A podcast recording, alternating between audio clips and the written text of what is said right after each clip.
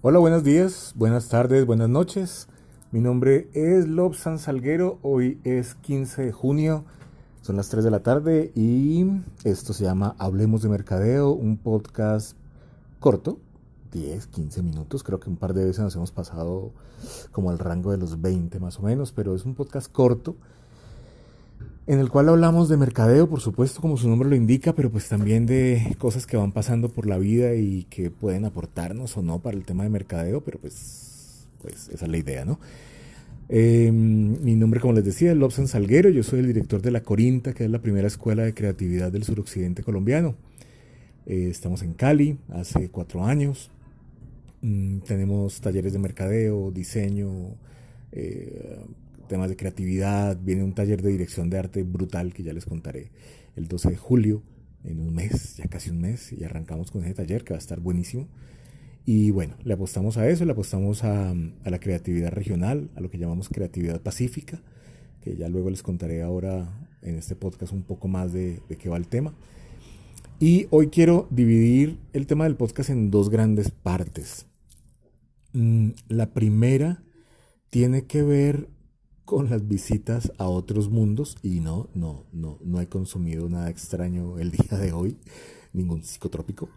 Em, y el otro, un poco el tema de creatividad pacífica, que creo que es importante como contarles un poco lo que pienso eh, sobre el tema. Eh, y ya. Con el tema de la visita a otros mundos, es que muchas veces mm, medimos el mundo de los consumidores a través de nuestra propia visión, de nuestro propio rasero, dirían los viejos. Eh, sí, por allá alguien hace muchos años dijo el hombre la medida de todas las cosas, pero resulta que cuando hablamos de mercadeo y publicidad tenemos que ser un poco más amplios. Es decir, si usted analiza un poco su mundo, el mundo, yo tengo 45 años y a uno se le va volviendo como muy rutinario, me explico. Eh, vas a los mismos sitios, consumes la misma comida, hablas con la misma gente, tus círculos sociales son los mismos. Y cuando te das cuenta, estás con, digamos, una rutina que puede que no sea la rutina de 8 a 12, de 2 a 6, bla, bla, bla. Pero sí hay, digamos, como un esquema de vida que vas, que vas teniendo. Y eso te va oxidando, porque finalmente, si hablas con la misma gente de las mismas cosas, bien sea a través de redes sociales o a través de la vida real, que es más rico, eh, pues llegas a los mismos temas, ¿sí? Y pasas por las mismas historias. Y eso, si estás en un tema de creatividad y en un tema de mercadeo, eso hace bastante, bastante daño porque vas a comenzar a hacer autofagia. Es decir, vas a comenzar a autocopiarte y vas a comenzar a tener eh, un mismo discurso. Y uno conoce mucha gente que le habla de lo mismo y de los mismos principios y los mismos valores y los mismos temores durante muchos años. Y si está en mercadeo o publicidad, vos ves que lo que hacen en temas de mercado y publicidad es lo mismo durante mucho tiempo. Que de pronto les funciona no les funciona, pero pues creo que en los procesos de vida hay que abrirse a otros mundos, que es lo que les, les decía al principio. ¿Cómo se abren otros mundos? Haciendo un gran esfuerzo para, primero que todo, entender que el mundo de los otros es tan válido como el de uno y tan real como el de uno. Y por otro lado, haciendo un poco de, empatía y tratando de imaginarse esas personas cómo lo pueden ver a uno, cómo pueden eh, ellos verte o juzgarte o analizarte y allí te puedes dar cuenta que hay muchas cosas en tu vida que, de pronto las has pasado por, por algo normal, las pasas como algo normal, pero que realmente podrían mejorarse, podrían ser más ricas, con más matices. Piensen por un momento en, no sé, eh, los músicos, como para no irnos al extremo. Una persona que le gusta tocar piano, pero piano clásico, obras casi clásicas, Tchaikovsky, Beethoven, Mozart, Brahms, todas estas cosas. Y esa persona vive alrededor de eso eh, y vive de eso, o sea, es un músico que le pagan por hacer música y come por hacer música y paga el arriendo o paga la cuota de la casa o va a comer o compra ropa haciendo música. Imagínense por un momento lo que puede ser la vida de esa persona todos los días. Se despierta, se asea, desayuna, trabaja haciendo música, piensa en hacer música, todo lo mide a partir de la música y la música es el eje de su vida, es el eje de su cotidianidad. piensen cómo esa persona nos puede ver a nosotros, los que no somos músicos. Ahora no piensen en el músico, piensen en un militar, alguien del ejército, un soldado. si quiere piense en un soldado de esos que llaman soldados profesionales, que ya llevan un tiempo en el ejercicio. Piensen en cómo puede él, sin juzgarlo, cómo puede él ver la vida, cómo puede ser su día a día, cómo pueden ser sus miedos, cómo puede ser su forma de entender el universo y cómo lo vea usted. Ahora imagínese en los zapatos de un hippie, un hippie hippie, un hippie que, digamos, eh, tiene un rol en la sociedad muy, muy bien establecido. Me refiero a la persona que trabaja, por decir algo, no sé, en un museo, ¿ok? Eh, o la persona que trabaja en, el área de cultura de un banco o de la alcaldía, pero que es una persona que vive en un sitio campestre, eh, con lo básico, que se despierta todos los días a darle gracias al Dios Sol por un nuevo día, que se despierta todos los días pensando en, cómo va a alimentarse ese día sin hacerle daño al, entorno y al universo, que se niega rotundamente a consumir cualquier tipo de medicinas que no sean naturales, eh, que es consciente de lo que se está comiendo, de lo que se está poniendo, de lo que está respirando y de su papel en el ciclo y en el universo y su vida gira alrededor de eso, pero igual paga riendo, paga servicios, probablemente tiene una tarjeta de crédito, pero tiene esa onda en la cabeza.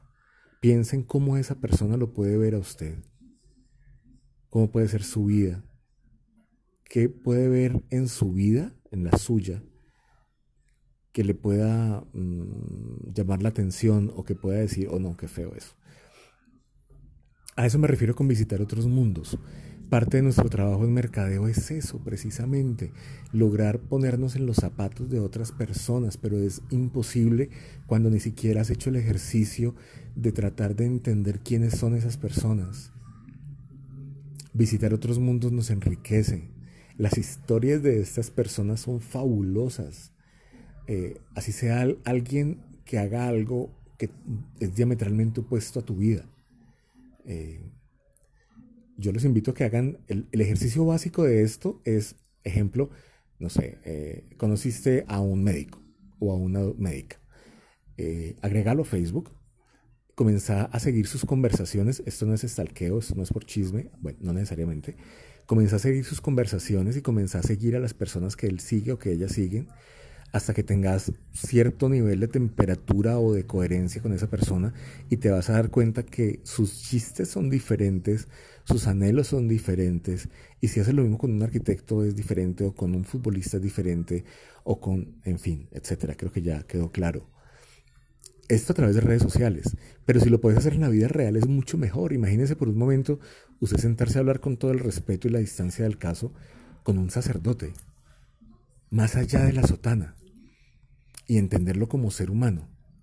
Ahora imagínense usted sentándose a hablar por un momento con un campesino.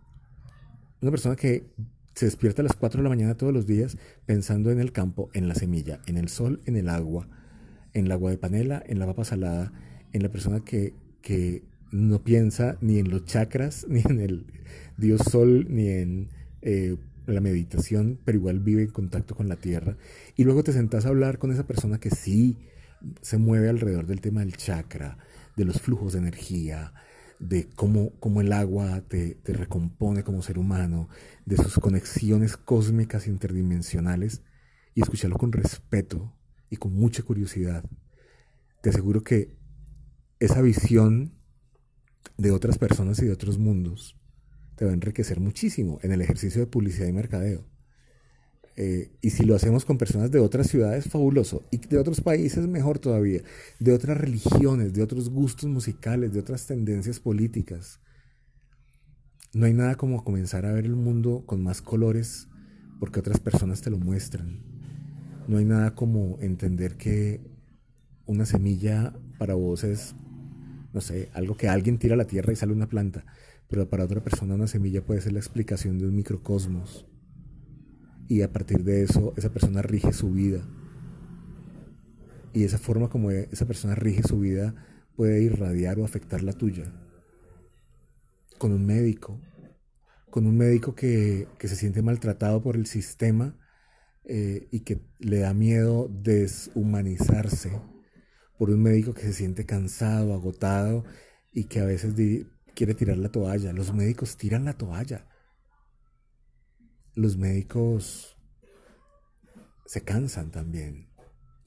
Los médicos eh, les da miedo hacer algo mal, cometer un error. Todo el tiempo. Entender esos mundos desde la visión de mercado y publicidad es una obligación. Si usted entró a estudiar mercadeo, está estudiando mercadeo, estudió mercadeo, trabaja en mercadeo, en publicidad o en comunicación, y piensa que su mundo comienza y termina con usted, discúlpeme que se lo diga tan frontalmente, pero va por muy mal camino. Va por muy mal camino.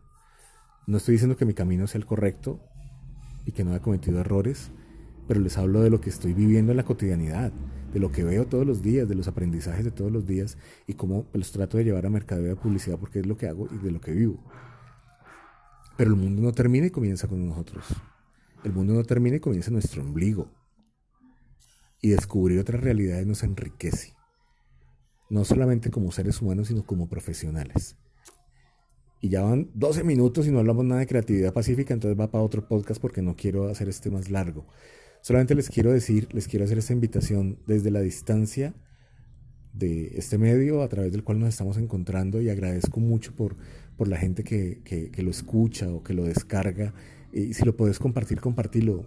Eh, mm, es algo que, que hago, no digo que desinteresadamente, porque siempre la idea es poder a partir de eso construir también una vida y tales, pero, pero lo hago pensando en que lo que yo he visto y lo que yo voy caminando y voy aprendiendo Mm, que otras personas lo puedan tener, compartilo, compartilo con, con, gente que sea de publicidad o que no, o de mercadeo que no. De pronto alguna cosa les sirve o les resuena, como dicen por ahí, y les queda dando vueltas.